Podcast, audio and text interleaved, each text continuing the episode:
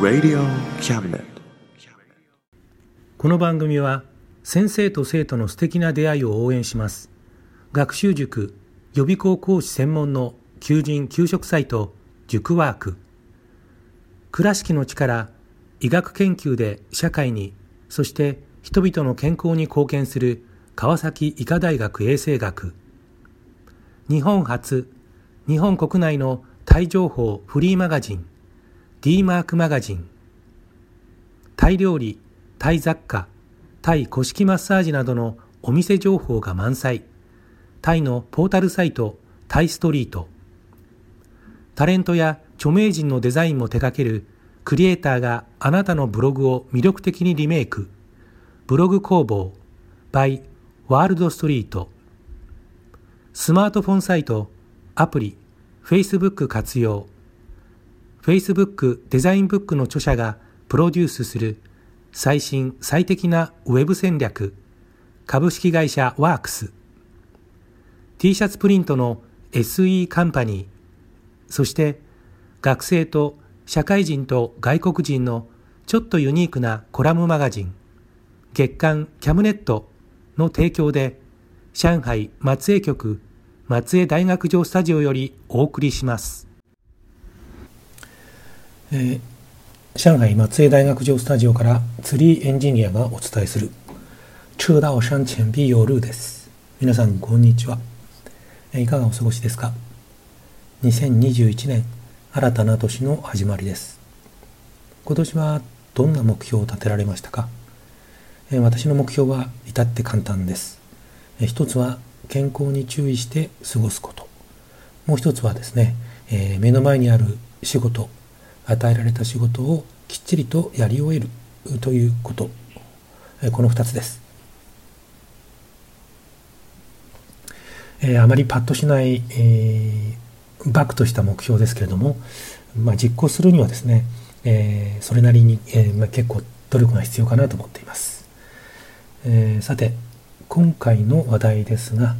えー中国でもこの一月の間にいろんな話題が浮かんでは消えてきました、えー浮かんだまま未だに話題になっているものももちろんあります、えー気になる話題をですね、えいくつかご紹介したいと思います、えまずは、え中国製のワクチンとその接種についてです。え12月の20日に、え私の所属大学の、え学部の教員グループチャット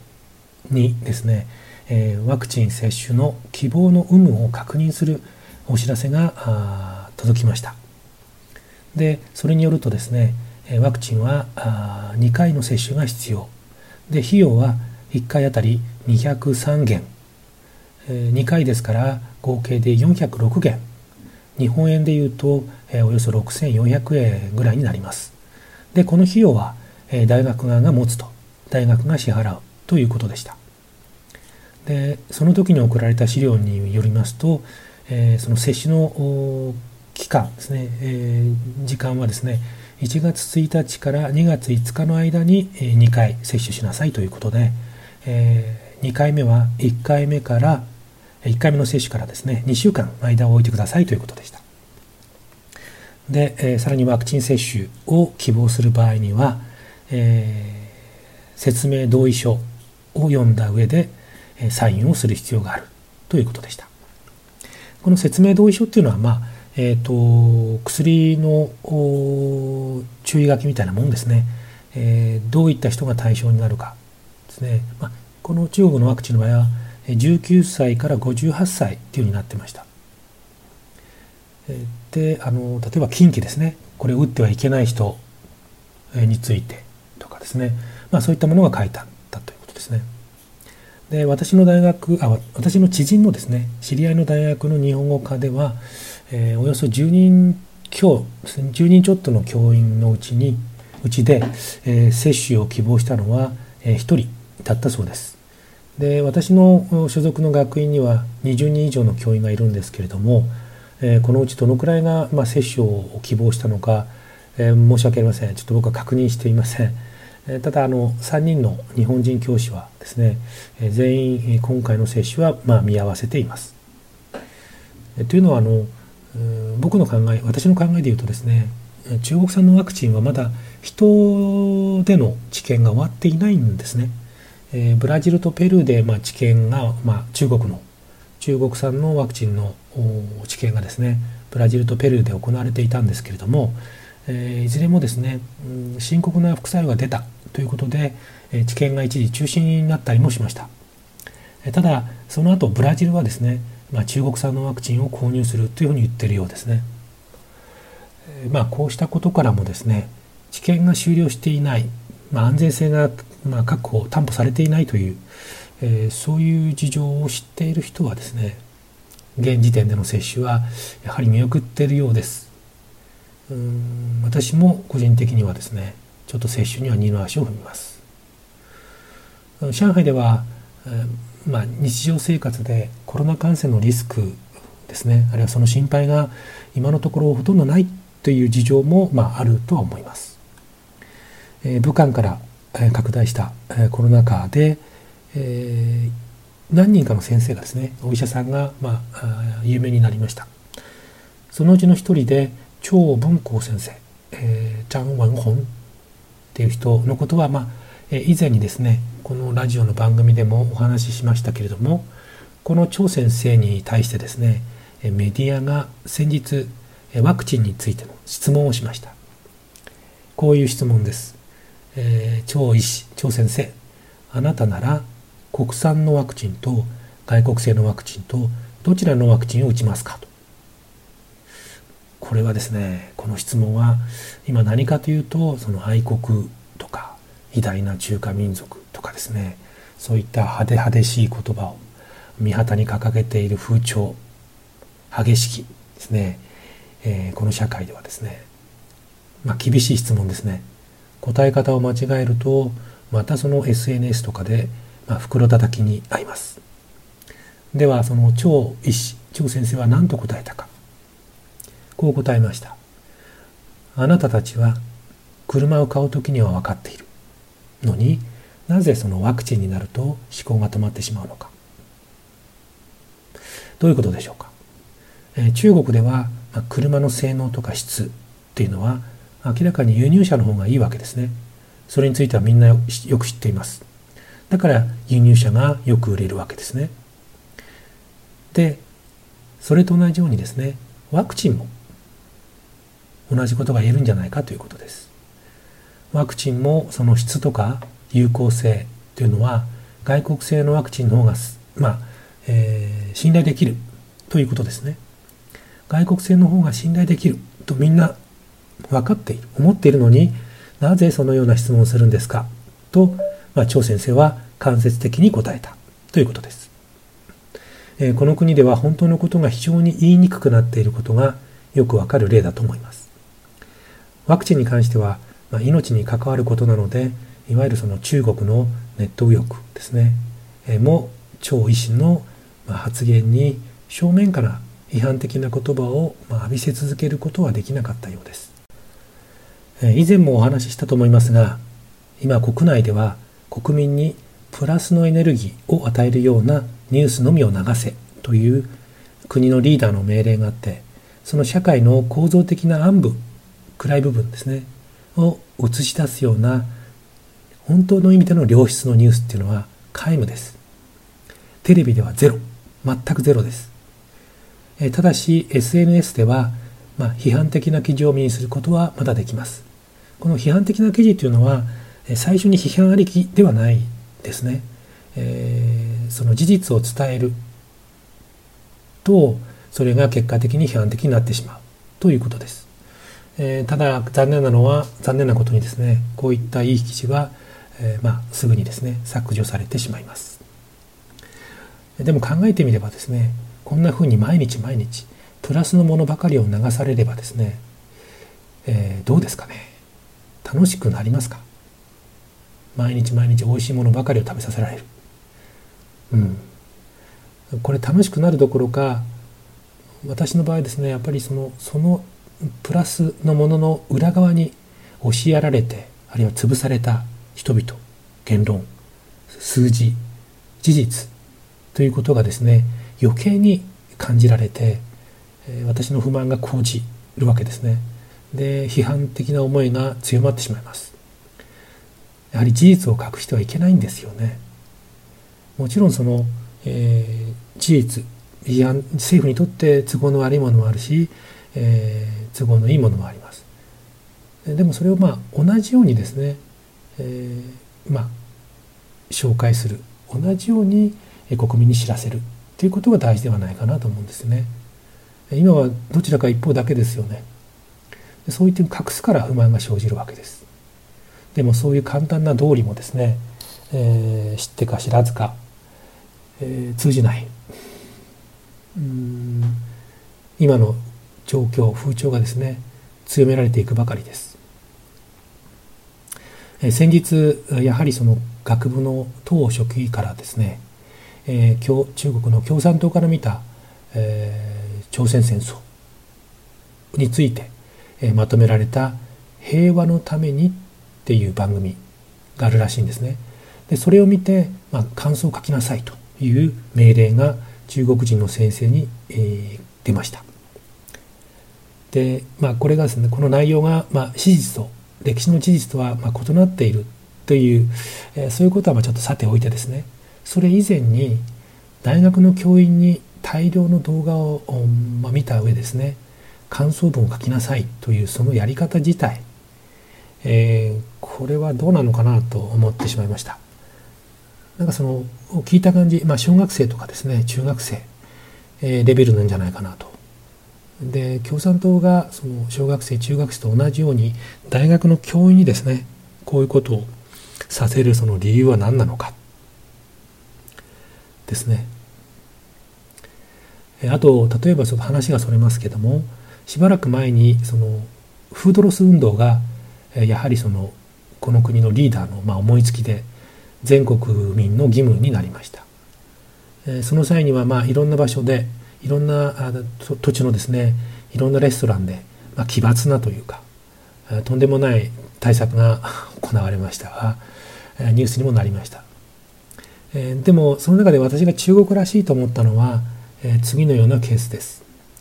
え上海のある小学校では、え家でですね、え家の食事で食べる前と食べた後のその食器ですね、まあ、テーブル全体ですよね、え食器が映るようにするという写真です。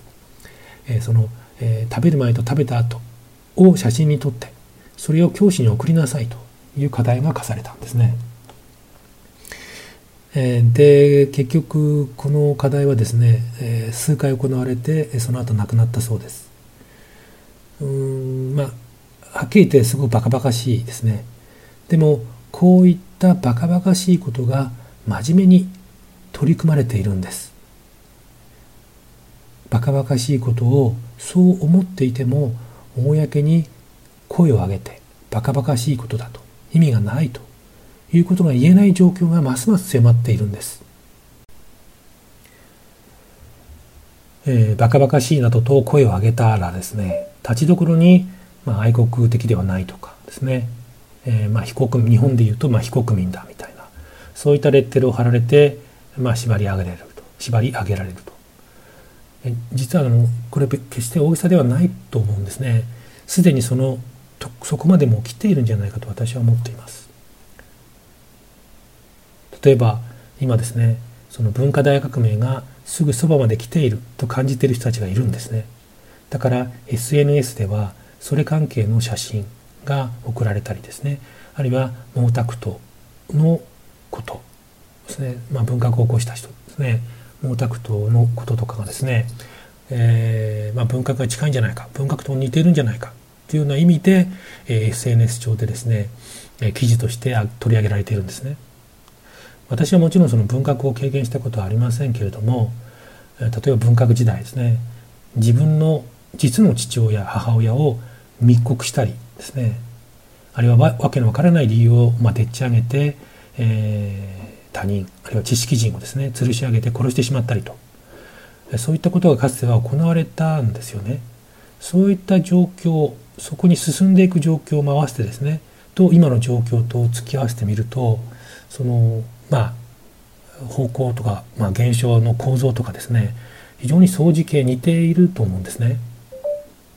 えー、非常に、えー、私はまあ危機感を覚えてるんですけれども他の人他の人はですねなんかあまりピンとこないみたいですよね。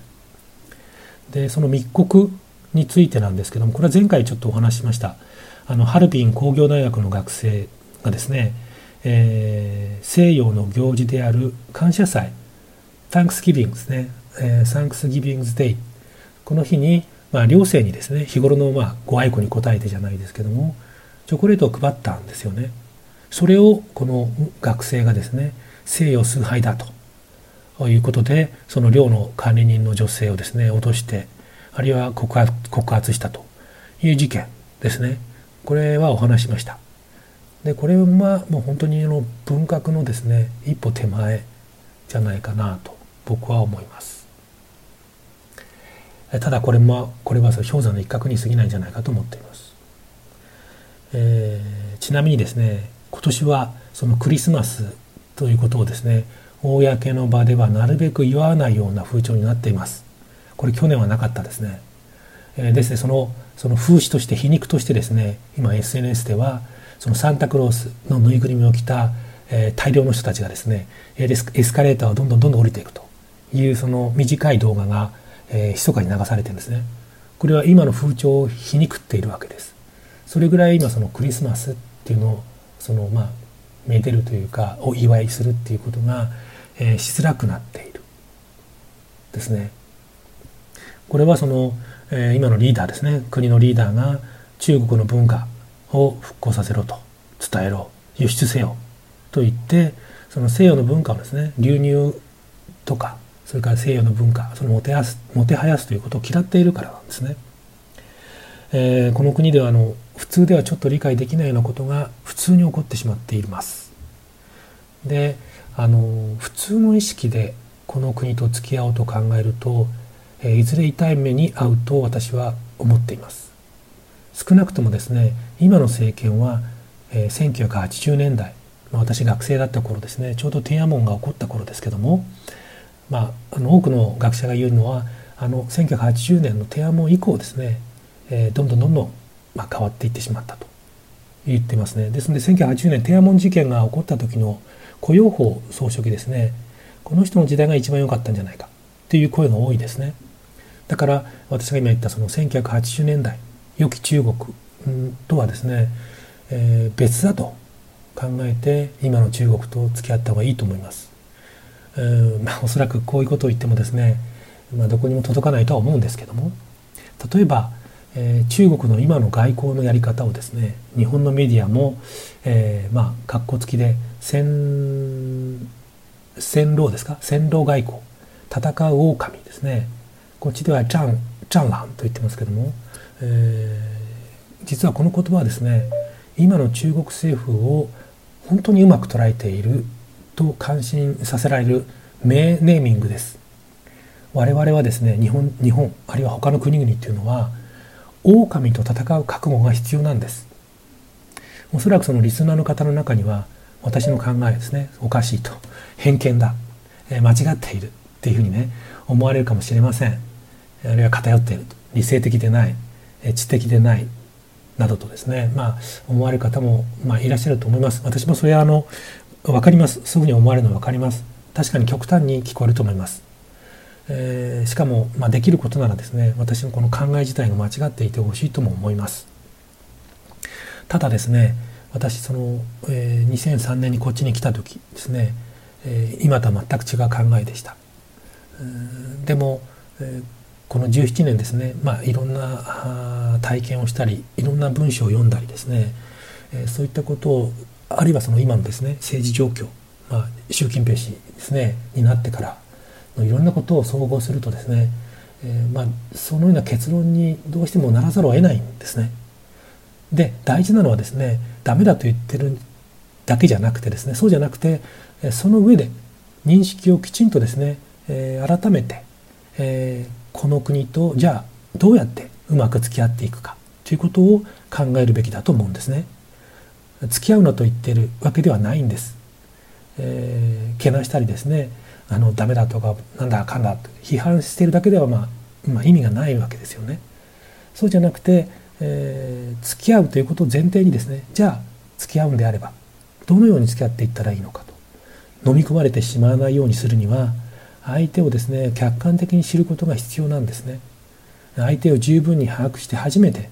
お互いにとって納得できる付き合いができるようになるのではないかと思います。えー、すいません、えーと、最後はちょっと皆さんにねとってあのうん私と違う価値観考え方の人もいらっしゃると思います、えー、その方にとってはですねちょっとあの気分を害するようなあ話になってしまったかと思うんですけどもただ僕の私の本意はですねあの別にその中国をけなすためにけなすことを目的の視点じゃなくていかにして日本がですねあるいは他の国々が中国とうまくやっていくか自分たちの利益を守りながらですね、まあ、もちろん中国の利益を守ってそういうことができるためにはどうしたらいいかということだと思うんですね。そのためにはやはりその今の中国というものをですねしっかりと、えー、曇りなき眼でですね、えー、捉える見る必要があると思います。えー、今日は、えここまでにします。え今年1年がですね皆さんにとって、え幸大きとしてありますようにまた、え健康でご健康ですねでありますよ祈っております。それではまた次回お会いしましょう。さようなら。この番組は先生と生徒の素敵な出会いを応援します。学習塾予備校講師専門の求人・給食サイト塾ワーク。倉敷の力医学研究で社会にそして人々の健康に貢献する川崎医科大学衛生学。日本初。日本国内のタイ情報フリーマガジン D マークマガジン。タイ料理タイ雑貨タイ古式マッサージなどのお店情報が満載。タイのポータルサイトタイストリート。タレントや著名人のデザインも手掛けるクリエイターがあなたのブログを魅力的にリメイク。ブログ工房 by ワールドストリートスマートフォンサイト、アプリ、Facebook 活用。Facebook デザインブックの著者がプロデュースする最新最適なウェブ戦略。株式会社ワークス。T シャツプリントの SE カンパニー。そして学生と社会人と外国人のちょっとユニークなコラムマガジン月刊キャムネットの提供で上海松江局松江大学城スタジオよりお送りしました。